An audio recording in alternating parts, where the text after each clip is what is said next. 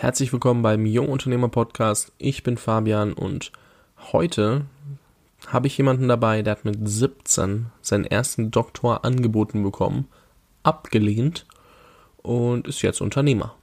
Und was er mit seiner Plattform Teaching Hero macht und wie es dazu kam, dass man, obwohl man im Bereich Forschung unterwegs ist, seinen Doktor ablehnt und dann doch ins Unternehmertum einsteigt, also die Risikovariante nimmt, das erfährst du in diesem Interview. Viel Spaß dabei. Herzlich willkommen beim Jungunternehmer Podcast. Ich bin Fabian und gemeinsam fangen wir jetzt an, unser Leben zu gestalten und unsere Träume zu verwirklichen. Lerne von jung oder bereits erfolgreichen Unternehmern, wie du die beste Version deiner selbst wirst und spare dir durch ihre besten Tipps Zeit auf dem Weg zum Erfolg. Nimm dein Leben von jetzt an selbst in die Hand. Herzlich willkommen beim Jungunternehmer Podcast.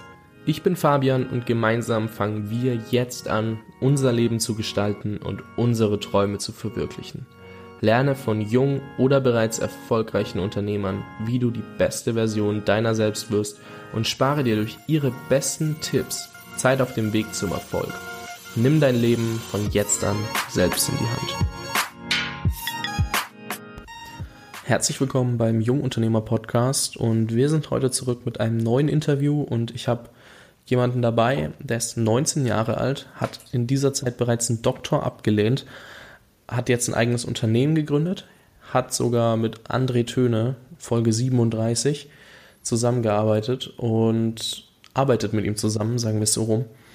Und äh, ja, hat mich mega geflasht, weil er hat mir eine Mail geschrieben über meine Webseite hat gesagt, hey Fabi, ähm, ich bin Leon, Leon Schautari. Ich habe extra nachgefragt und habe es verhauen. Ähm, Leon Schautari und ähm, das ist so das, was ich bisher gemacht habe. Ich finde deinen Podcast mega cool. Ich hätte mega Bock dabei zu sein. Und ich habe mir das durchgelesen. Es beginnt mit, ja, mit 14 Jahren ähm, habe ich angefangen an der Freien Uni Berlin im Fachbereich Physik äh, zu arbeiten. Ich Elektronen, Spin, Resonanz, Spektroskopie äh, und entwickelt da mal eine weltweit erste Methode, um zu kalkulieren, wann menschliches Haar ergraut. Mit 14. Mit 15 Jugendforsch äh, gewonnen, Max-Planck-Preis für junge Forscher, dann noch weitere Preise bekommen, in die USA gezogen, mit 16 für, an Hautkrebs geforscht und da wieder eine Methode entwickelt. Äh, mit 17 angeboten, hat das Angebot für den Doktor bekommen, für Forschungen an Hautkrebs, hat das abgelehnt, Bundesumweltpreis gewonnen, nochmal Jugendforscht gewonnen, mit 18 nach China gezogen, spricht jetzt fließend Chinesisch und hält Reden auch auf Chinesisch, nehme ich an. Kannst gleich mal kurz darauf antworten, Leon. Derzeit, auch auf Chinesisch? Derzeit noch nichts. Also ich habe bisher noch keine Rede auf Chinesisch gehalten, aber ich, ich glaube, ich könnte es. Okay. Und mit 19 dann sein eigenes Unternehmen Teaching Hero gegründet, äh, das Online-Bildung in 133 Ländern an bisher über 11.000 Schüler verkauft hat. Ähm, ja, verrückte Geschichte. Du bist mit 19 Jahren ähm, sehr, sehr weit rumgekommen, wenn ich das so beurteilen kann. Äh, einmal herzlich willkommen und danke, dass du dich auch bei mir quasi als Interviewgast beworben hast. Kein Problem, ich freue mich total hier zu sein.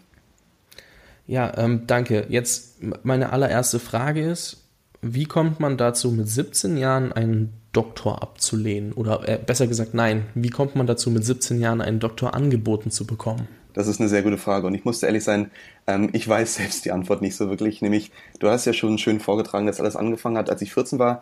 Da bin ich halt zur Freien Universität, Universität Berlin gegangen, habe dort geforscht mit Elektronenspinresonanz, Spektroskopie und keine Sorge an alle Leute, die jetzt zuhören, ihr müsst nicht wissen, was das ist.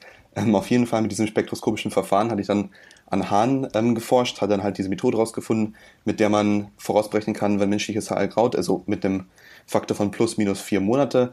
Und wie gesagt, bin dann durch die Welt gezogen und hatte dann irgendwann nach meinem Jahr in den USA, wo ich auch hingezogen bin, hatte ich dann ähm, angefangen, ja, an Hautkrebs zu forschen, nämlich es gab eine Verbindung zwischen den Haaren, dieser Haarmethode, die ich entwickelt hatte, und Haare, die durch Tumore durchwachsen und hatte da also meine Forschung, sage ich jetzt mal, weitergeführt, die ausgebaut und eines Tages, als ich dann bei Jugend forscht war, gab es dann ein Angebot von der Charité Berlin, die hier mit der Humboldt-Universität in Berlin zusammenarbeitet und die Dame von der Charité hatte mich gefragt, ob es ähm, für mich interessant wäre, tatsächlich mit meiner Forschung einen, ja, einen Junior-Doktor anzustreben, hatte mir dann ein Thema vorgegeben, beziehungsweise meinte, du könntest deine Vorstellung auch nochmal mit reinbringen in dieses Thema.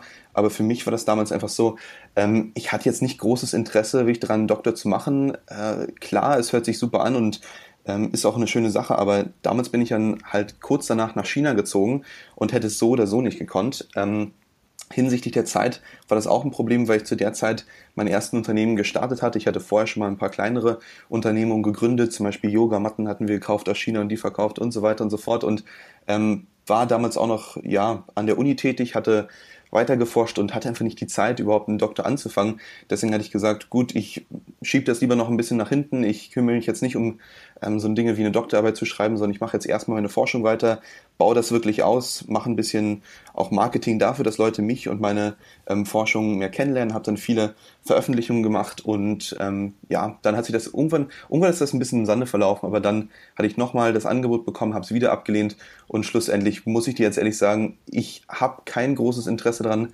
einen Doktor zu machen, aber eines Tages dann, da wird es bestimmt zu mal kommen. Also du hast kein großes Interesse, aber du wirst vielleicht trotzdem einen machen. Ja, das, ich meine, das ist halt immer so, für mich, für mich zählt so die Sache, dass ich ähm, eines Tages im Leben mal so alles gemacht haben möchte. Und ich möchte erfolgreich werden mit meinem Unternehmen, aber ich möchte auch, sage ich jetzt mal, den universitären Weg gehen und mir einfach ein sicheres zweites Standbein verschaffen, weil jetzt mit den Unternehmen verdiene ich bereits ziemlich gut, aber wenn ich denke, wenn zum Beispiel alles jetzt den Bach runtergehen sollte und irgendwas sollte passieren und sagen wir mal, meine meine Vertriebspartner würden mich ähm, nicht mehr beliefern, wir würden nicht mehr miteinander arbeiten können und mein Unternehmen, wie gesagt, geht pleite, dann müsste ich halt immer noch einen guten Plan B haben. Und dieser Plan B sieht halt so aus, dass ich eine gute Universität möchte. Ich bin ja noch jetzt an der Oberschule. Ähm, und dass ich halt ja möglicherweise auch meinen Doktor mache und dann vielleicht sogar ähm, ja, also zumindest meinen Doktor mache, dass ich halt sehr, sehr gute Qualifikation habe und wenn alles nicht funktioniert, dann dennoch in einem ordentlichen Job arbeiten könnte. Und das schaffst du alles parallel zu machen. Also ich, ich meine, ganz ehrlich, es gibt Menschen, die sind überfordert mit einer der ganzen Sachen. Und ja. äh, du schaffst irgendwie trotzdem alles parallel. Hast du da irgendwie sowas, werden wir da gleich mal drauf eingehen, wie du deine Tage planst, dass das auch funktioniert? Das ist ein sehr guter Punkt. Also bei mir gibt es so zwei große Faktoren. Das ist natürlich zum einen die wirkliche Planung und zum anderen das Ziel. Nämlich, ich glaube, das Problem ist, dass viele Leute sich ein Ziel setzen, das relativ vage ist und dann niemals dieses Ziel erreichen. Weil wenn das Ziel vage ist und nicht definiert ist, dann weißt du nie, wann du es wirklich erreicht hast. Und bei mir war das zum Beispiel so, ich hatte, wie gesagt, in China gelebt und hatte mir dort dann ähm, ja, hatte dort, bin herumgereist und hatte eine klare Vorstellung von dem bekommen, was ich wirklich im Leben machen möchte. Und hatte mir auch so ein bisschen mein, mein Traumleben vorgestellt. Und da gibt es auch so eine kleine Geschichte, die ich immer wieder gerne erzähle, nämlich da saß ich in einem Zug von Peking runter nach Shanghai und ich dachte mir, wie wäre mein Leben, wenn ich einfach mit diesem Zug dorthin fahren könnte, wo immer ich möchte. Nämlich dieser Zug ist dann auch durch ganz China eigentlich gefahren. Und ich müsste nicht, sage ich jetzt mal, ähm, in Shanghai raus und müsste dort dann für ein paar Tage sein, sondern könnte auch einfach weiterfahren, irgendwo, wo es mir beliebt, aussteigen und ähm, dort für ein paar Wochen, ein paar Monate verbringen, ohne dass ich irgendwelche finanziellen Sorgen haben muss und so weiter und so fort. Und das ist immer noch so mein ähm, Bestreben. Ich möchte eines Tages diesen Punkt erreichen und ähm, ich weiß einfach, dass ich, wenn ich dorthin möchte, ähm, sicher gehen muss, dass es passieren wird. Und das kann ich halt nur erreichen, wenn ich A, viel Geld mache oder, sagen wir mal so, noch diesen praktikablen Plan B habe und, ähm, sag ich mal, einen Doktor bekomme, gut an der Universität abschließe und einen ordentlichen Job bekomme. Also an sich, ich, ich versuche immer eine Nummer sicher zu gehen.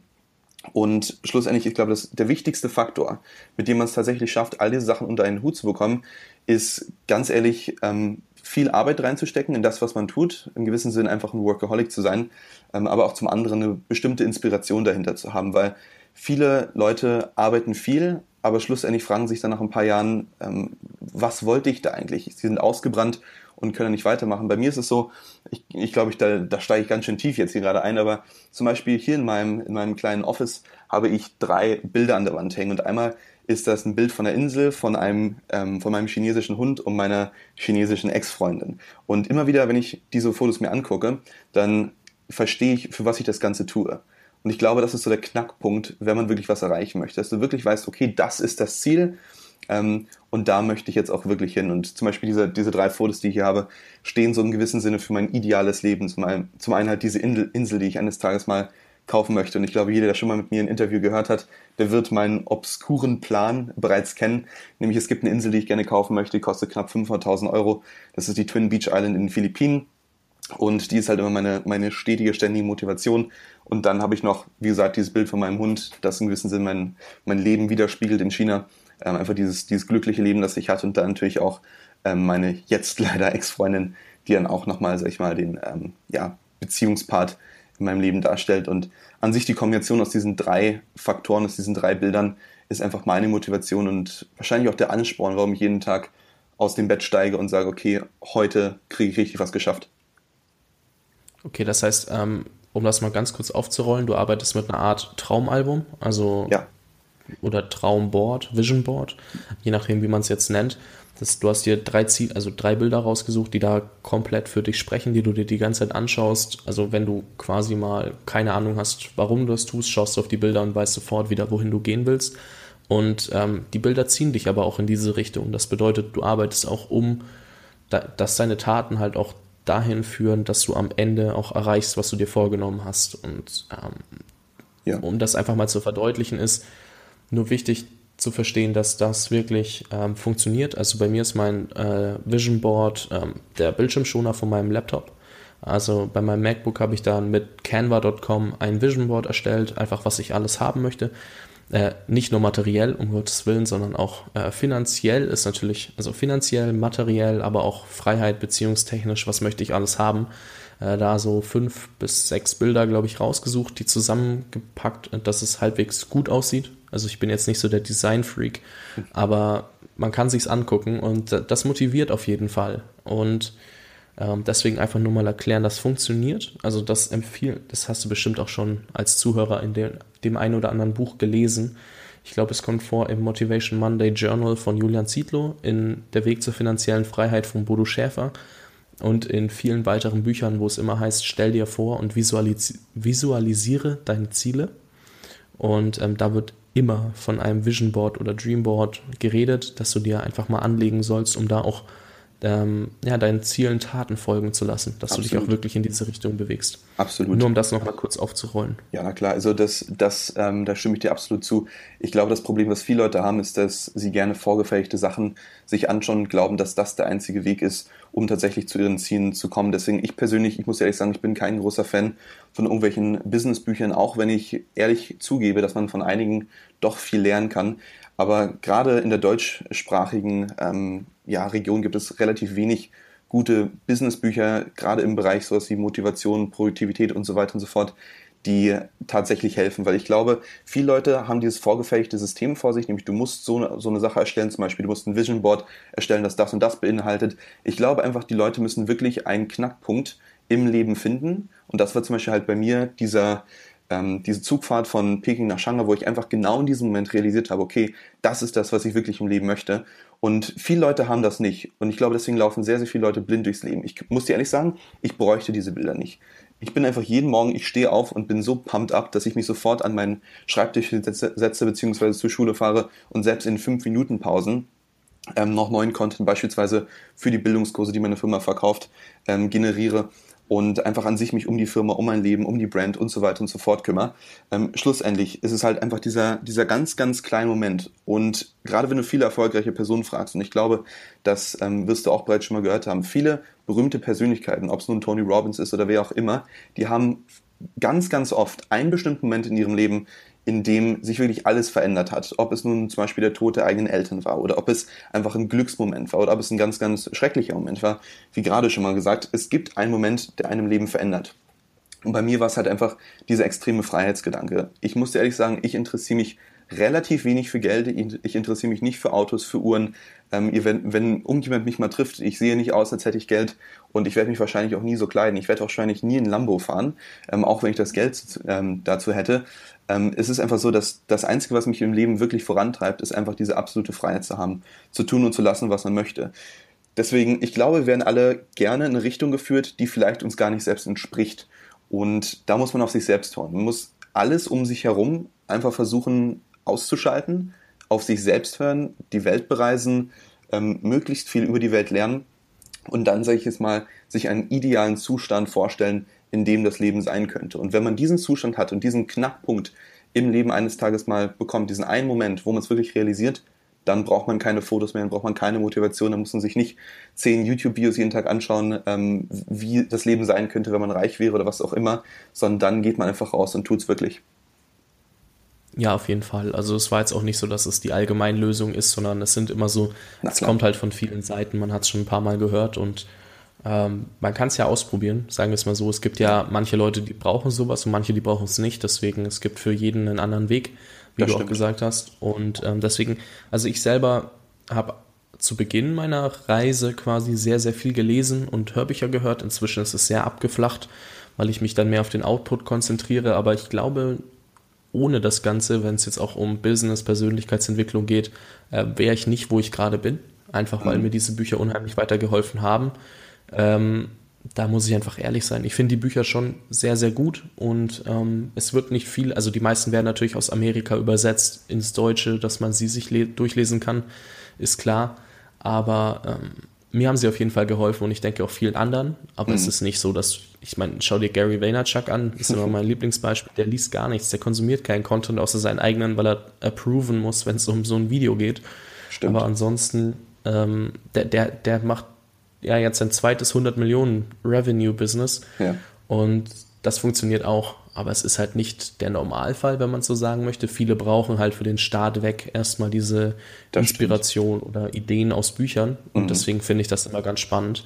Aber ja, da gibt es natürlich sehr, sehr verschiedene Sichtweisen. Absolut, da stimme ich dir 100% zu. Und ich, ich glaube, Vaynerchuk ist ja auch, sag ich mal, ein Ding für sich. Ich glaube, wenn man so viel Arbeit reinsteckt, dass irgendwann mal im blindes Huhn nicht nur einen kleinen Korn, sondern einen ganz, ganz großen Korn findet, ähm, ist relativ klar. Also ich glaube, viele von den Zuhörern kennen jetzt auch zum Beispiel sein Format, die Ask Gary V Show oder Daily V oder was auch immer. Wenn man sich anschaut, wie viel Arbeit eigentlich diese Person in sein Business steckt, dann ist das schon, ähm, sag ich mal, das einzig Faire, dass er so viel in Return auch wirklich bekommt. Ich glaube, das einzige Problem, was viele Leute an Vaynerchuk ähm, nicht verstehen, das sagt er ja auch selbst, dass er halt nicht nur der Motivationscoach ist, sondern dass er wirklich ein Businessmann ist, der auch Ideen, sag ich mal, generiert, die tatsächlich Geld machen. Weil ich glaube, wir leben einfach in einer Gesellschaft, in der ähm, sehr viele Ideen sehr wenig wert sind. Und gerade die Ideen sind ja einfach eine Sache, die, sag ich mal, irgendwo in der Luft sind und erst wirklich Sinn machen, wenn sie umgesetzt sind. Problematisch ist aber einfach natürlich, dass auch wenn eine Idee gut ist, dass sie noch lange nicht überdauern muss, weil sie halt einfach meistens kein Geld macht. Und nochmal zurück zu Vaynerchuk. Nämlich, er ist ja eine Person, die extrem einen motiviert. Und ich muss dir ehrlich sagen, ich, ich liebe seine Daily Vs und gucke die auch ganz gerne mal. Aber ich glaube, das Problem an Motivation einfach, dass es temporär ist. Nämlich Motivation, wenn es dich verlässt, dann heißt das noch lange nicht, dass du nicht weitermachen solltest. Und ich glaube, da zählt halt einfach diese, diese Vorstellung, die man haben kann. Diesen, diesen, diesen einen Moment, der halt das Leben verändert hat, weil das treibt einen meistens noch mehr an, als Motivation, weil Motivation, ich glaube, wir kennen es alle, wenn es um Sport geht oder wenn es wirklich um, um Business geht, wenn es um Schule geht. Ähm, die meisten haben Motivation für eine bestimmte Zeit und irgendwann lässt sie wieder nach. Und dann, dann sind sie abge, abgeflacht und sitzen zu Hause und machen nichts oder liegen auf dem Bett und gucken YouTube-Videos oder was auch immer. Ähm, ich glaube, das Problem ist einfach, dass viele Leute nicht das, sagen wir mal, nicht das richtige Durchhaltevermögen haben, um wirklich das zu schaffen, was eine Person wie Vaynerchuk macht, weil Vaynerchuk wird sicherlich 99 Prozent der Zeit motiviert sein. Aber es gibt auch diese eine Prozent, wo er nicht motiviert ist. Und ich glaube, genau dieses Ratio ist das Wichtige. Nämlich bei ihm ist es halt so, er ist immer pumped up. Er weiß ganz genau, was er möchte, weil er nämlich die New York Jets kaufen möchte. Ich weiß ganz genau, was ich möchte, weil ich diesen Moment erlebt habe. Und ich weiß, ich möchte genau dieses Leben haben. Aber viele Leute sind dann zum Beispiel 50 Prozent der Zeit motiviert und 50 Prozent der Zeit nicht motiviert, weil sie einfach nicht wissen, was am Ende des Weges ist. Und ich glaube, das ist einfach der größte Fehler, den die meisten Leute machen können. Oder nicht unbedingt Fehler, sondern eins der größten Mankos, das im Leben der meisten Leute besteht. Und wenn man das tatsächlich aus der Welt schafft, dass sie dann viel, viel produktiver werden und ähm, auch viel erfolgreicher werden. Ja, auf jeden Fall. Ähm, war das, also jetzt, wenn wir schon auf diesen Moment eingehen, ich meine, wenn jeder den mal erleben muss quasi, mhm. ähm, Glaubst du, man kann beeinflussen, wann man ihn erlebt oder kommt das irgendwann und du hast selbst keinen Einfluss drauf? Genau, das ist es. Ich glaube, man weiß wirklich nicht, wann er kommt. Ich muss ehrlich sagen, es war ja nicht so, dass ich in diesen Zug eingestiegen bin und habe gesagt, so, jetzt kriege ich mal richtig Inspiration. Natürlich ist man sich bewusst, dass wenn man so eine Reise antritt und durchs Land reist, dass man dann Sachen sehen wird, die man vorher noch nicht gesehen hat, Sachen, die interessant sind, Sachen, die einen überraschen, Sachen, die vielleicht auch einen frustrieren. Aber ähm, ich glaube, es kommt einfach daran, welchem Gemütszustand du bist. Nämlich bei mir war es so, bei mir gab es einen ganz, ganz starken Kontrast, nämlich ich war unfassbar glücklich in China und ich bin nun in diesem, ich war nun in diesem Zug und bin durchs Land gefahren und überall auf den, ähm, auf den Feldern, wo ich vorbeigefahren bin, sind kleine Hügel. Und diese Hügel waren voll mit Blumen und voll mit Stoffen und voll mit kleinen Kerzen und sahen wunderschön aus. Und ich habe mich gefragt, weil meine Gastmutter saß neben meine kleine Gastschwester, und ähm, ich habe mich gefragt, warum sehen diese Hügelchen so aus? Ich meine, das sind irgendwelche Felder, auf denen, sagen wir mal, Mais oder Reis oder was auch immer angebaut wird. Ähm, und auf jeden Fall habe ich gefragt, was sind denn diese kleinen Hügel? Und auf jeden Fall, es sind ähm, Gräber. Nämlich die Menschen, die dort auf diesen Feldern gearbeitet haben oder die in diese Felder gehört haben, wurden dort auch an diesem Ort tatsächlich wieder begraben. Und da hat sich für mich so dieses, ähm, dieser ganze Prozess ein bisschen aufgeschlüsselt. Nämlich diese Menschen arbeiten ihr ganzes Leben lang auf den Feldern, kommen wahrscheinlich nie aus China raus, kennen noch nicht mal, sag ich mal, die größten, die großen Städte, waren vielleicht da ein, zwei Mal in ihrem Leben, wissen nicht, wie man einen Fernseher bedient oder was auch immer, also wirklich ganz, ganz weit draußen im Land und ähm, werden dort begraben, wo sie aufgewachsen sind. Und ich weiß nicht, einfach dieser extreme Kontrast zwischen dem Tod, den man dort sieht, aber nicht unbedingt einem schlechten Tod, sondern einfach einem natürlichen Tod und dann diese unfassbare Glücklichkeit, Glücklichkeit, die ich einfach in meinem, in meinem Kopf, in meinem Körper hatte. Und dass das halt, sag ich mal, sag ich mal, ein Mix von, ähm, von Gefühlen erzeugt, ist doch relativ klar. Aber ich muss ehrlich sagen, um auf die Frage zurückzukommen, ich weiß nicht genau, wann diese Momente passieren, aber ich glaube, die Faktoren, die halt wirklich reinspielen, ist zum einen, dass man ganz, ganz offen für nicht nur für andere Kulturen ist, aber auch sie analysiert, dass man versucht, alles Mögliche mal auszuprobieren. Und ähm, schlussendlich noch der zweite Faktor, dass man einfach reist. Ähm, Reisen halte ich für eines der sinnvollsten Dinge, die man tun kann. Nicht im Sinne von Urlaub, sondern wirklich in die Kultur mal einsteigen, sich für ein Jahr komplett mal von der, von der westlichen Welt oder von, von dem gewohnten Umfeld ähm, abzukapseln, mal woanders hinzugehen und einfach ähm, ja, mehr über das Leben herausfinden. Und ich glaube, das ist auch besonders wichtig für junge Menschen, weil ich glaube, du weißt es auch selbst, gerade weil wir beide ja erst vor relativ kurzer Zeit oder ich noch nicht mal meine Schule abgeschlossen habe, wenn du in der Oberstufe bist und kurz vor deinem Studium stehst, die wenigsten Leute wissen überhaupt, was sie studieren wollen. Ich muss dir ehrlich sagen, ich weiß ganz genau, was am Ende meines Lebens ist, ähm, weil ich halt einfach rumgekommen bin. Das Jahr in den USA hat mich sehr geprägt. Ähm, das Jahr in China hat mich sehr geprägt und auch meine Reisen haben mich sehr geprägt. Und zum Beispiel eine Story, die erzähle ich, die erzähle ich auch immer gerne wieder. Nämlich, als ich in der Wissenschaft aktiv war, muss ich ehrlich sagen, ich hatte gar kein Interesse an Geld. Ich habe gesagt, Geld ist nicht wichtig, Geld brauche ich nicht. Aber dann ähm, ist eine Sache in den USA passiert, die mich sehr schockiert hat. Und da war, also ich war abends in meinem, saß in meinem Bett und auf, ich habe zusammen mit einer Gastfamilie gelebt und mein Gastvater ist ins Badezimmer gegangen und auf einmal hörte ich ein ganz lautes Wumms. Und er war umgefallen und hat einen Herzinfarkt bekommen. Und ähm, ich hätte ihn fast wiederbeleben müssen. Er hat sich dann noch aufgerappelt. Und was dann passiert war, war für mich das Schockierendste, nämlich sie hatten so wenig Geld, dass sie sich nicht leisten konnten, den Herzinfarkt behandeln lassen zu können. Und das war so der eine Moment, wo ich merkte, okay, das Leben kann wirklich schlecht sein, wenn man extrem wenig Geld hat. Und dann war ich halt in China, in einer extrem reichen Familie, die einfach, weil sie Lust hatten, Immobilien gekauft haben und sehr glücklich waren und habe gesehen, okay, Reichtum, sag ich mal, macht nicht unbedingt glücklich, aber es gibt Freiheiten und die Wahrscheinlichkeit, dass man glücklicher ist, ist relativ hoch. Ähm, deswegen, das war auch so, so ein Punkt für mich, wo ich sagte, okay, ich habe jetzt beide Seiten gesehen. Ähm, meine Familie zum Beispiel, meine Mutter hat nicht besonders viel Geld. Ähm, ich, meine Mutter ist alleinerziehend. Ich musste alles mir von, von Grund auf arbeiten. Und ähm, das ist wieder so ein bisschen der Antrieb für mich. Nämlich ich sage, ich möchte eher, sage ich mal, in die Richtung, von meinen chinesischen Eltern als natürlich in die Richtung von meinen ähm, amerikanischen Eltern. Und ähm, ich glaube, wenn man diese Gegensätze kennenlernt, und wie gesagt, es geht immer um Gegensätze im Leben, wenn man diese Gegensätze kennenlernt, dann hat man wirklich das Durchhaltevermögen und auch, sag ich mal, zumindest eine grobe Vorstellung vom Plan und von dem, was passieren muss, damit man halt ähm, auf einer der bestimmten ähm, Enden ist. Also, sag ich mal, dass man reich wird oder dass man arm wird.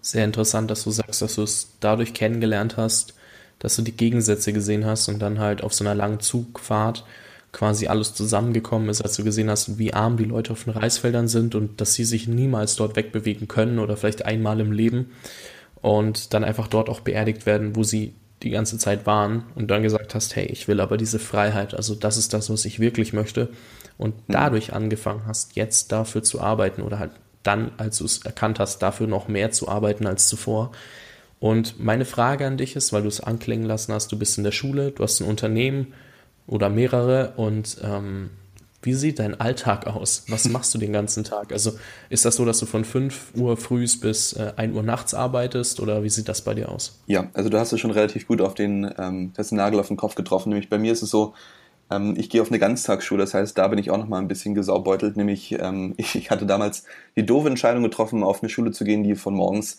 naja, von 8.10 Uhr offizieller Unterrichtsbeginn bis meistens 17.40 Uhr dauert. Und es ist so, dass ich morgens meistens um 4.30 Uhr, 5 Uhr aufstehe, arbeite dann hier, sitze am Tisch, recorde Videos, also für jetzt die Firma. Und ähm, meistens, also ich hatte mir eigentlich früher mal vorgenommen, dass ich morgens vor der Schule trainieren gehe, hatte das auch für lange Zeit durchgezogen, aber derzeit ist einfach so viel Stress und so viel Arbeit, dass ich da einfach nicht mitkomme.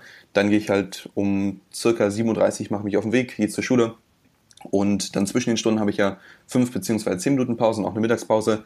Da arbeite ich halt weiter im Unternehmen, setze mich meistens in irgendeinen Klassenraum rein, werde dann eingeschlossen und ähm, ja, recorde dort meine Videos, führe Telefongespräche, schreibe Mails, was auch immer und krieg so auch einige Sachen ähm, fertig. In 5 Minuten Pausen, 10 Minuten Pausen kreiere ich dann neuen Content für die Kurse und ähm, dann nach der Schule komme ich eigentlich wieder zurück, esse erstmal was und dann geht es eigentlich schon weiter.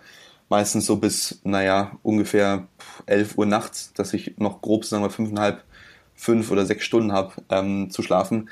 Aber in sich ist es halt extrem viel Arbeit und ich, jeder, der mich jetzt privat kennt und heute zum Beispiel heute Morgen, am Samstag haben wir es jetzt gerade, ähm, habe ich mich heute mit, morgen mit meinem Geschäftspartner um 37 getroffen, um ein neues Interview aufzunehmen. Das Interview erscheint übrigens heute auch und ist im gewissen Sinne Werbematerial für unsere Firma. Und auf jeden Fall ähm, ist es halt extrem viel Arbeit. Ich meine, du kannst es dir gut vorstellen, wenn du auf eine Ganztagsschule gehst, gleichzeitig ein Unternehmen hast, gleichzeitig deine Personal Brand aufbauen musst und ähm, gleichzeitig auch noch ein normaler Mensch bist, dann muss man halt extrem viel Zeit reinlegen, auch sich nicht komplett auffressen zu lassen. Und ähm, ich muss dir ehrlich sagen, ich arbeite extrem viel und das habe ich letztens beispielsweise auch in Tom's Talktime für jeden, der jetzt gerade mal zuhört. Tom's Talktime ist ja einer, auch ein sehr großer Podcast in, in Deutschland, hat, ich, hat er mich mal gefragt, ähm, welchen Tipp hast du für junge Unternehmer, welchen Tipp hast du überhaupt, den du weitergeben kannst? Und es ist einfach extrem viel Arbeiten. Ähm, viele Leute sind sehr, sag ich mal, davon überzeugt, dass sie wenig arbeiten müssen, um es dennoch schaffen zu können. Beispielsweise, man merkt, man denkt an die ganze ähm, ja, Fanbase um Tim, Tim Ferriss herum mit der 4-Hour Workweek, ähm, dass man möglichst wenig arbeitet, möglichst effektiv. Aber ich muss ehrlich sagen, ich habe mir selbst so ein Limit gesetzt. Ich möchte mit 25 ausgesorgt haben und ich denke, ich komme da aber schon mit 22 hin. Das heißt, mit 25 möchte ich dann es wirklich, wirklich ausgesorgt haben. Und da ich wieder diesen, diesen Plan im Kopf habe, ähm, pushe ich einfach mit meiner ganzen Kraft ähm, genau in diese, in diese Richtung. Und da kommt es halt einfach dazu, dass man morgens um 4.30 Uhr aufsteht, neue Kurse kreiert, abends um, naja, sagen wir mal 11 Uhr ins Bett geht und ähm, dann manchmal relativ wenig Stunden ja, Zeit hat zu schlafen. Zum Beispiel jetzt auch am Wochenende, wir drehen ja hier gerade dieses Interview am Samstag um 14.30 Uhr, um 7.30 Uhr morgens bis 10 Uhr hatte ich ähm, heute das Interview haben wir gedreht, dann kurz ein Familienfrühstück und jetzt der Rest des Abends und der Rest des Tages wird noch aufgewendet werden für Schule und für weitere Kurse und so weiter und so fort. Also, naja, es ist wirklich, wirklich viel zu tun. Ähm, ja, okay. Also du arbeitest auf jeden Fall extrem viel und gehst nach dem Prinzip vor, auch irgendwie dann doch Gary V, make every minute count. Ähm, also wirklich jede Minute zählen lassen und machst es auch inzwischen Pausen von fünf Minuten. Mhm. Ähm, eine Frage ganz kurz, an was arbeitest du genauer? Also welche Unternehmen hast du? Du hast jetzt, einmal haben wir Teaching Hero, wo mhm. du Bildungsinhalte, wie du gerade gesagt hast, in Kursformat ähm, produzierst und verkaufst. Ähm, was läuft da noch parallel? Also kannst du darauf eingehen? Sind Klar. das Geschäftsgeheimnisse? Sagst du, darf ich nicht? Ähm, Nein, einfach nur also, mal ganz, weil es mich interessiert. Das ist, nee, also Geschäftsgeheimnisse grundsätzlich haben wir so gut wie gar keine Geheimnisse. Ähm, Teaching Hero ist, sage ich mal, so ein bisschen das Schweizer Taschenmesser für Bildung.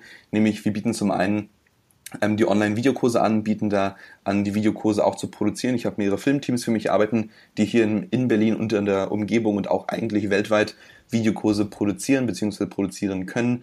Ähm, und diese, dieses Filmteam arbeitet derzeit erstmal noch ähm, Großteil, also zum großen Teil hier in Berlin. Wir produzieren also Online-Videokurse, produzieren aber auch Videokurse, die auf ähm, Online-Plattformen wie beispielsweise Udemy oder Skillshare hochgeladen werden. Also extrem professionelle Kurse produzieren wir. Ähm, gleichzeitig helfen wir aber auch privaten Klienten zu Fulltime Online-Instruktoren zu werden, also die wirklich ihren Lebensunterhalt dann damit verdienen können, Online-Videokurse zu unterrichten. Ähm, es ist so, dass wir gleichzeitig auch für die Firma an sich Videokurse produzieren. Da stehe ich derzeit noch relativ im Mittelpunkt, ähm, nämlich ich liefere viel von dem Content, den wir dann verfilmen und gleichzeitig haben wir jetzt noch einen weiteren Teil der Firma gelauncht. Also wir haben, wir haben unglaublich viele Teile der Firma. Also Teaching Hero spaltet sich auch beispielsweise in Fitness Hero, in IT Hero, in Startup Hero. Wir haben jetzt gerade Mandarin Hero gelauncht, wo wir ähm, Mandarin-Kurse und Mandarin-Bücher verkaufen, also Chinesisch Bücher, wie man Chinesisch lernt. Ähm, und was wir jetzt launchen, zusammen auch mit, mit André Töne und einem seiner Mitarbeiter, ist ähm, Hero Academies. Und wir haben eine Sache entdeckt oder eine Sache ist mir aufgefallen, als ich in den USA gelebt habe, aber auch einfach durch den Research, den ich in den letzten Jahren betrieben habe, nämlich dass ähm, in den Vereinigten Staaten und auch grundsätzlich weltweit relativ wenig Experten auf einem Gebiet ähm, Online-Akademien haben, beziehungsweise ihr Wissen in Bildung tatsächlich umwandeln. An sich ist Online-Education doch ein relativ neuer Markt. Klar, die ersten Kursplattformen sind grob vor zehn Jahren entstanden. Man denke nur an Udemy, die, wenn ich mich nicht irre, wenn ich mich nicht irre, vor ungefähr sieben Jahren ins Leben gerufen wurden. Ähm, aber an sich gibt es halt einmal diese Zentralisation, einmal die Dezentralisation. Nämlich einmal alles zentralisiert, alle Kurse auf eine Plattform, zum Beispiel Udemy, zum Beispiel Skillshare. Aber es kommt auch immer jetzt dazu, dass ähm, einfach private Leute Videokurse aufnehmen wollen, diese produzieren wollen und ähm, dafür bieten wir halt auch eine Solution. Nämlich wir bieten an, okay, wir bauen für dich komplett die Akademie, eine Online-Akademie und ähm, wir machen gleichzeitig, wir arbeiten im Backend, arbeiten zusammen mit ähm, Social Media Marketern und überhaupt Marketing-Influencern ähm, weltweit und helfen ihnen also die Kurse zu vermarkten und auf was wir uns jetzt wirklich spezialisieren, und dafür haben wir heute Morgen jetzt die neuen Werbevideos und so weiter und so fort gedreht und die Materialien fertig gemacht. Das sind nämlich ähm, wirklich, wirklich professionelle Akademien für große Klienten in den Vereinigten Staaten zu machen. Man denke nur beispielsweise an Julian Zietlow, der, wenn ich mich nicht irre, sein Programm, dieses 10-Wochen-Programm, ähm, 30.000 Mal verkauft hat und das irgendwie 500 Euro kostet. Also wer gut im Kopf rechnen ist, wird verstehen, dass das 15 Millionen Euro sind. Klar, minus Steuern und so weiter und so fort ist das äh, ja doch schon weniger. Und selbst wenn die Zahlen nicht ganz stimmen, hat er damit extrem viel Geld gemacht. Und wir planen jetzt bei großen Fitness-Experten beispielsweise, wir haben eine Person derzeit in der Röhre, nämlich mit dem stehen wir derzeit in Gesprächen, das ist Carlum von Moga, einer der, also derzeit dreimal Mr. Universe, der auch sehr, sehr affin ist für Social Media und sehr bekannt ist auf Social Media, dass wir für ihn eine Akademie ähm, aufbauen. Wir haben gleichzeitig ähm, Filmteams in LA sitzen, die dann mit ihm halt diese Kurse ähm, ja, aufnehmen würden. Wir würden sie hier in Berlin schneiden mit meinem Schnittteam und würden dann halt diese Akademie für ihn hochziehen. Wir arbeiten jetzt gerade noch weiter in der Kooperation mit Social Media Marketern, um dann halt ähm, diese Akademien wirklich ja, zu launchen und die Kurse auch ordentlich zu verkaufen. Also das ist jetzt der größte Teil von dem, was wir tun. Ähm, an sich, wie gesagt, Teaching Heroes in gewissem Sinne wie ein, wie ein Schweizer Taschenmesser und gleichzeitig ähm, habe ich jetzt auch noch meine eigene Personal Brand, wo ich Reden gebe, wo ich ähm, Tipps gebe, relativ wenig Coaching, weil ich muss ehrlich sagen, ich bin kein großer Fan vom Coaching, weil ich noch erst 19 Jahre alt bin. Ich gebe gerne kostenfreies Coaching und ähm, gebe meine Meinung zu Themen ab. Aber ich glaube einfach, dass ich noch mehr Lebenserfahrung brauche, um wirklich mich selbst als, als Business Coach oder was auch immer hinstellen zu können. Und ich glaube, das ist, das ist auch wieder, ich schweife jetzt ein bisschen ab, aber ich glaube, das ist eins der Themen, ähm, das mich auch ein bisschen manchmal ärgerlich macht. Nämlich, ich glaube, es gibt zu viele junge Unternehmer, die sich für zu erfolgreich halten und dann sofort Life-Coaches mit, mit 22, 23 oder 20 sind und eigentlich noch gar nichts von Leben gesehen haben. Deswegen, ich bin auch so ein bisschen und ähm, bin da relativ ähnlich wie Gary Vaynerchuk. Ich werde wahrscheinlich noch, bis ich wirklich 25 bin oder 30 bin, mich eher zurückhalten, vielleicht mir hier da Tipps geben und dann wirklich mit 30 vielleicht meinen eigenen Accelerator starten oder was auch immer. Aber das Ganze erstmal noch ein bisschen ruhen lassen und erstmal auch die, äh, die Unternehmen, äh, ja, dass ich die groß aufbaue. Hört sich auf jeden Fall sehr, sehr interessant an und ähm, auch zu Teaching Hero eine Frage. Ähm, wie gehst du denn auf die, also auf zum Beispiel so einen Fitness-Influencer zu und sagst, hey, ähm, habt, hast du nicht Bock, eine Online-Akademie mit uns zu gründen? Wie gehst du da vor? Weil ich stelle mir das trotzdem nicht ganz leicht vor. Der kriegt ja auch irgendwie wahrscheinlich 1000 Mails am Tag gefühlt. Mhm. Äh, wie stichst du da raus? Das ist ein guter Punkt. Ähm, nämlich wir hatten, also Carlo und ich hatten uns beispielsweise auf einem Event kennengelernt und da hatte ich ihn ganz ehrlich einfach angequatscht und habe ihn gefragt, ähm, ob er sich mit Online-Akademien auskennt und ob er Interesse hätte, sein, sag ich mal, sein Wissen in Bildung umzuwandeln. Und da meinte er, ja, ja, er hätte Interesse. Es war jetzt noch keine große, keine große Unterhaltung, es war eher so ein Fünf-Minuten-Ding und hat mir dann seine private Telefonnummer gegeben. Und darüber habe ich ihn dann angerufen und wir haben dann miteinander gequatscht, sind jetzt gerade in Gesprächen über Skype. Ähm, an sich aber der einfachste Weg meines Erachtens, wenn man, um jetzt einfach mal darüber nachzudenken, zum Beispiel, wie wir auch unsere privaten Klienten ähm, erreicht haben hier in Berlin, das ist einfach Telefonnummern. Ich bin persönlich ein sehr, sehr großer Fan von direktem Kontakt, weil ich glaube, dass E-Mail-Marketing einfach, ähm, klar, es ist wichtig, absolut, um Produkte zu verkaufen, aber gerade wenn du so eine High-Paying Clients möchtest, die also wirklich viel zahlen und die wirklich berühmt sind, die gehen natürlich relativ selten auf solche E-Mails ein, weil sie am Tag davon ein paar tausend bekommen. Das heißt, dieser persönliche Kontakt ist wichtig, dass man beispielsweise einfach mal ganz einfach bei denen anruft und mit ihnen redet. Ob da nun die Mitarbeiterin ist oder ähm, irgendjemand, der bei ihm im Team arbeitet und wie gesagt, also ins Telefon rangeht, das ist relativ egal. Man muss erstmal diese persönliche Verbindung suchen und einfach ähm, so locker wie möglich sein. Nämlich, was wir gemacht haben, ist, wir haben gesagt, wäre es vielleicht möglich, mit ihm ein Gespräch zu führen, wir würden uns darüber total freuen und so weiter und so fort. Und wenn man wirklich höflich ist und das Ganze vielleicht so ein bisschen locker rüberbringt, so wie das ist ja nur ein Gespräch, vielleicht nur ein paar Minuten, wo wir uns mal unterhalten könnten und dann halt dadurch die Chance bekommt, ähm, das ist sehr viel besser, wie als würde man einfach nur eine E-Mail schicken und ja, wahrscheinlich an, an 10.000 Fitness-Experten eine E-Mail schicken und davon kriegt man fünf zurück und selbst diese nicht ernst gemeint. Ähm, ich glaube einfach, viele Leute verstehen nicht, dass der persönliche Kontakt sehr viel ähm, wichtiger ist, als einfach nur eine E-Mail zu schreiben. Deswegen, das ist eigentlich unsere Strategie. Anrufen, mit den Leuten reden, mal mit den Leuten skypen, wenn sie halt weit weg sind. Oder mit den Leuten uns treffen, beispielsweise abends habe ich öfter mal Gespräche mit Leuten in Restaurants oder wir treffen uns hier in einem Restaurant relativ in der Nähe von mir und reden einfach mal über alle Sachen. Wenn die Leute nicht mit uns arbeiten wollen, das ist vollkommen okay. Ich muss ehrlich sagen, es gibt mehr als sieben Milliarden Menschen auf der Welt. Es wird schon jemanden finden. Es wird schon jemanden geben, der unsere Produkte kaufen möchte und der mit uns kooperieren möchte. Deswegen, wenn jemand wirklich nicht mit mir arbeiten möchte, mit uns arbeiten möchte und vielleicht mich unterschätzt, weil ich 19 Jahre alt bin, dann schießt die Person sich halt selbst ins Bein. Aber ähm, das, das lasse ich gerne zu. Das heißt einfach selbstbewusst sein und versuchen, eine Tür, äh, nein, einen Fuß in die Tür zu bekommen. So rum.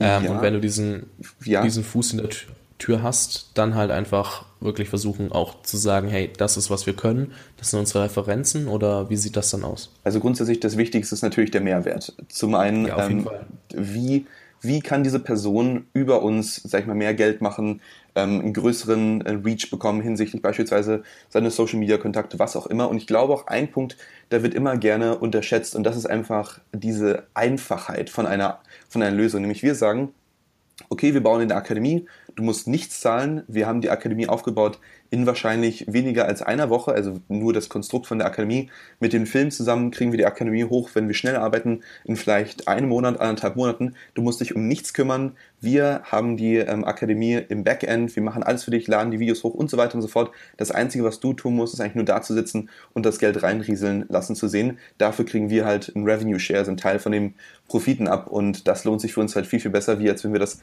einfach nur für eine Dienstleistung, als eine Dienstleistung anbieten. Und also diese, diese Faktoren sind wichtig, dass man halt einfach sagt, okay, wir geben dir einen extremen Mehrwert und gleichzeitig auch, dass du eigentlich nichts tun musst und dafür extrem viel bekommst. Weil ich glaube, viele Leute sind ja einfach darauf bedacht, mehr Geld zu machen. Ich meine, das kann man ihnen ja auch nicht verübeln.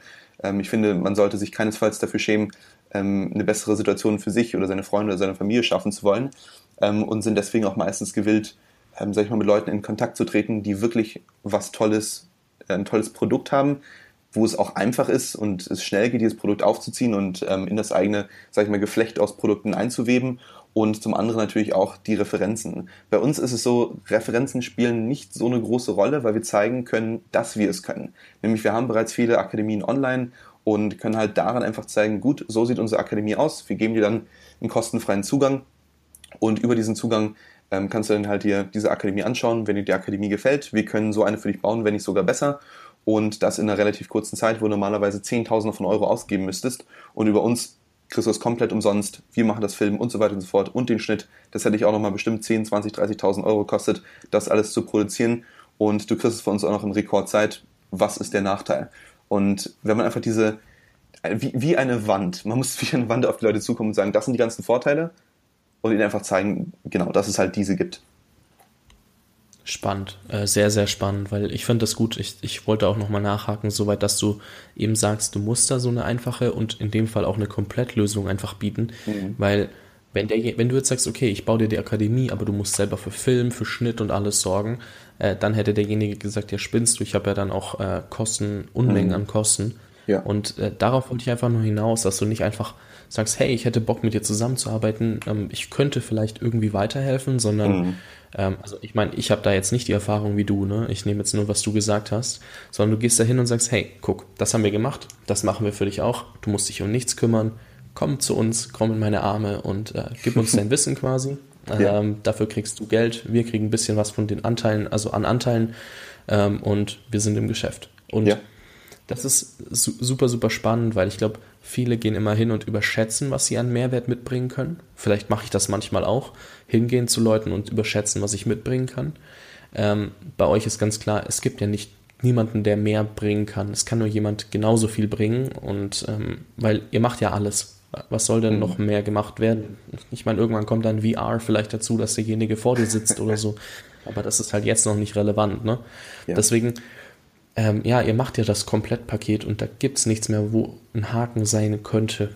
Und nee. das ist halt dieser Punkt, dass, das, das unterschätzen manche und überschätzen sich auch viele, dass sie sagen, hey, ich kann doch alles und dann fehlt eigentlich die Hälfte und das Konzept ist nicht ausgereift. Das heißt, sie geht wirklich mit einem ausgereiften Konzept, einer einfachen Lösung dahin und zieht das dann halt, wie du auch sagst, super schnell auf. Und ähm, ja, das ist sehr, sehr spannend, dass man da nicht einfach hingehen kann und sagen, hey, hier bin ich, mach mal was mit mir, sondern ihr fallt dann mit der Tür ins Haus, weil ihr halt auch was äh, zu bieten habt. Ja, ganz genau. Sehr, sehr, sehr spannender Punkt. Ähm, eine Frage, die sich mir jetzt stellt, ist, na wobei, nicht mir, sondern die ich eigentlich oftmals frage, ist, was für einen Tipp würdest du jetzt jemandem mitgeben, der überlegt, sein eigenes Unternehmen zu starten? Ähm, worauf worauf kommt es an? Gute Frage. Die kriege ich auch relativ oft, gerade in meiner ähm, Schule jetzt auch. Ich habe in den nächsten Tagen zum Beispiel ein Treffen mit einem Freund von mir und der hat noch nie ein Unternehmen gegründet und möchte einfach mal drüber sprechen. Und da kann ich den ganz einfach einen Tipp geben. Nämlich, viele Leute wollen am Anfang viel zu viel. Ich glaube, viel zu viele Leute wollen mit einer Riesenidee starten, wollen sich da ähm, also theoretisch oder eigentlich praktisch wollen sich damit in die Schuldenfalle reiten, wissen aber noch gar nicht, dass sie zum Beispiel für bestimmte Ideen einfach Venture Capital, also Investitionskapital, ähm, bekommen müssen und so weiter und so fort. Das heißt, sie fangen mit einer extrem großen Idee an, verrennen sich darin und werden dann nie diese Idee wirklich umsetzen können. Deswegen mein Tipp ist immer, zuerst ein Unternehmen aufbauen, das relativ wenig Risiko hat. Zum Beispiel, du kannst ähm, ein Business starten, sowas wie ein Marketing-Business. Du kannst irgendwelche Sachen aus China importieren und in Deutschland für, für, mehr Geld verkaufen. Du kannst beispielsweise einen Service anbieten. Du kannst babysitten und daraus vielleicht ein Business irgendwie machen und Leute konsultieren und, ähm, sagen wir mal, zum Beispiel mit, mit Familien verbinden, die einen Babysitter brauchen. Also irgendwelche Ideen, die nicht besonders komplex sind, ähm, relativ wenig Geld brauchen um sie zu erstellen, aber einfach im Gegenzug schon mal, sag ich jetzt mal, eine Einnahmequelle generieren, einem beibringen, wie man Sachen verkauft und ähm, schlussendlich auch einfach, dass man aus dem Unternehmen Dinge lernt. Weil ich glaube, gerade als Unternehmer merkt man ab einem bestimmten Punkt, dass man früher relativ dumm war, dass man naiv war. Und genau diesen Prozess muss man durchleben, wenn man in einem Unternehmen ist, das nicht einem nicht, das nicht einen extrem viel Geld kostet oder extrem, extrem viel Zeit. Und ähm, deswegen, der erste Tipp ist schon mal zuerst, dass man erstmal sowas wie ein Low-Capital-Startup aufbaut, wo man relativ wenig Kapital reingibt und vielleicht nicht eine Million rausbekommt, sondern einfach nur jeden Monat vielleicht ein paar hundert oder ein paar tausend. Ähm, und dann, dass man nach anschließend dann eine wirklich große Idee zum Beispiel ähm, anfokussieren kann. Ob es nun wirklich ein physisches Produkt ist, ob, er, ob es beispielsweise ein Produkt ist, für das man Investitionskapital braucht, das kann man anschließend machen. Ähm, dann noch auch noch der Tipp, dass zum einen Schnelligkeit wird, ähm, ist ein bisschen underrated, weil ich glaube, in der Schule lernt man immer gerne, du musst über alles Thema nachdenken und so weiter und so fort. Und da gebe ich den Lehrern beispielsweise auch recht. Aber ich glaube, gerade wenn du Unternehmer bist, muss man manchmal einfach darauf achten, nicht zu viel Zeit mit Dingen zu verbringen, für die man eigentlich keine Zeit aufwenden sollte oder weniger Zeit aufwenden könnte. Das ist beispielsweise auch so Dinge wie Social Media Marketing, weil ich glaube, ähm, derzeit haben wir so ein bisschen die Vorstellung im Kopf, dass ein Unternehmer auch gleichzeitig irgendwie eine Social Media Persönlichkeit ist. Klar, viele Leute werden jetzt vielleicht denken, da, ähm, das ist anders. Ich habe jetzt einfach aus meinem persönlichen Empfinden, aus meiner persönlichen Sicht, sehe ich das immer gerne, dass, ähm, gerade weil ich mit vielen Gründern auf Facebook befreundet bin, dass die dreimal am Tag irgendwelche Fotos posten von sich, wo sie andere Leute motivieren, aber schlussendlich selbst nur vielleicht ein paar Euro im Monat machen und eigentlich kein richtiges Unternehmen haben. Ich glaube, Leute müssen weniger reden und mehr tun. Und gerade wenn man jetzt ein erstes Unternehmen gründet, dass man einfach komplett mal versucht, Social Media auszuschalten, dass man komplett mal versucht, sich nur auf das Unternehmen zu konzentrieren und das dann hochzuziehen. Alles andere ausblenden und nur sich auf die eine Sache fokussieren. Ähm, und schlussendlich, wie, wie gesagt, der Tipp für jeden Unternehmer, Mehrwert bieten. Und ich weiß, das ist so ein durchgekautes Thema. Ich versuche es jetzt nochmal möglichst spannend zu formulieren. Aber das Problem ist, dass zu viele Leute zu wenig Qualität bieten und dann auch noch glauben, sie bieten zu viel. Nämlich, sie kommen an mit Ideen so wie, lass uns mal kooperieren, ich kann das alles und du wirst davon ähm, profitieren und so weiter und so fort. Aber eigentlich wird die andere Person davon nicht profitieren. Beispielsweise bei uns ist es so, wir legen relativ klar fest, ähm, das können wir. Wir sagen auch zum Beispiel, das können wir nicht, das ist unser Leistungsaufwand. Ähm, und wenn sich die Leute für uns entscheiden, dann ist das gut. Wenn nicht, dann ist das auch kein Problem. Das heißt, objektiv sein, realistisch sein, schauen, ob das wirklich funktioniert, dann mit Produkten kommen, die überzeugen, die wirklich ähm, auch, sag ich mal, Mehrwert für die Person liefern und das auch langfristig, nicht, dass es irgendwie ein Produkt ist, das man hat und das nach ein paar Wochen keinen Wert mehr hat oder zerfällt oder was auch immer man denke an schlechte T-Shirts oder sowas, sondern ähm, dass man halt wirklich ein tolles Produkt hat, das lange hält, das die Leute glücklich macht, weil schlussendlich, wenn man halt ein Produkt hat, das sich ähm, nicht lange hält und das nicht gut ist, dann ähm, wird es sich auch nicht gut auf deine Unternehmerkarriere, ähm, ja, das wird sich nicht gut darauf auswirken. Und einfach noch als letzten Punkt, und das ist halt wirklich eine Sache, die ich immer wieder, immer wieder sage, ist einfach, dass man davon wegkommen muss, ähm, zu sagen, es gibt Limits im Bereich der Arbeit, nämlich ich glaube einfach, dass wenn man viel Arbeit reinsteckt, man merkt, man, man denkt an Vaynerchuk, man denkt jetzt auch an meine Persönlichkeit hier, wenn man viel Arbeit reinsteckt, dann kriegt man auch oft viel raus, wenn man die Arbeit richtig tut. Dieses Arbeit richtig, diese Arbeit richtig tun ähm, hängt auch mit einfach Erfahrung zusammen. Man kann nicht mit 18 Jahren einfach alles wissen, man kann auch nicht mit 19 oder mit 20 oder mit 25 Jahren alles wissen ich glaube, viele Unternehmer unterschätzen sich selbst, aber überschätzen sich auch gleichzeitig, nämlich sie unterschätzen sich in dem Sinn, dass sie nicht verstehen, wie viel Arbeit sie eigentlich leisten können jeden Tag, aber sie überschätzen sich auch hinsichtlich ihrer eigenen Fähigkeiten. Das heißt, hier wieder auch, ähm, sag ich mal, diese Counterparts, dass man von, von Gegensätzen ähm, hier spricht. Das heißt, nochmals ganz zusammengefasst als letzten Tipp, einfach mehr Arbeit, mehr Qualität bieten und einfach nicht zu viel Risiko ein, ähm, eingehen, wenn man gerade anfängt. Ja, sehr, sehr gute Punkte, ähm, die ich auch einfach gerne mal so stehen lassen möchte, weil ähm, ja, ich habe mich da auch wieder gefunden. Also ich hätte, würde jetzt auch vieles anders machen als zum Beispiel zum Podcast Lounge.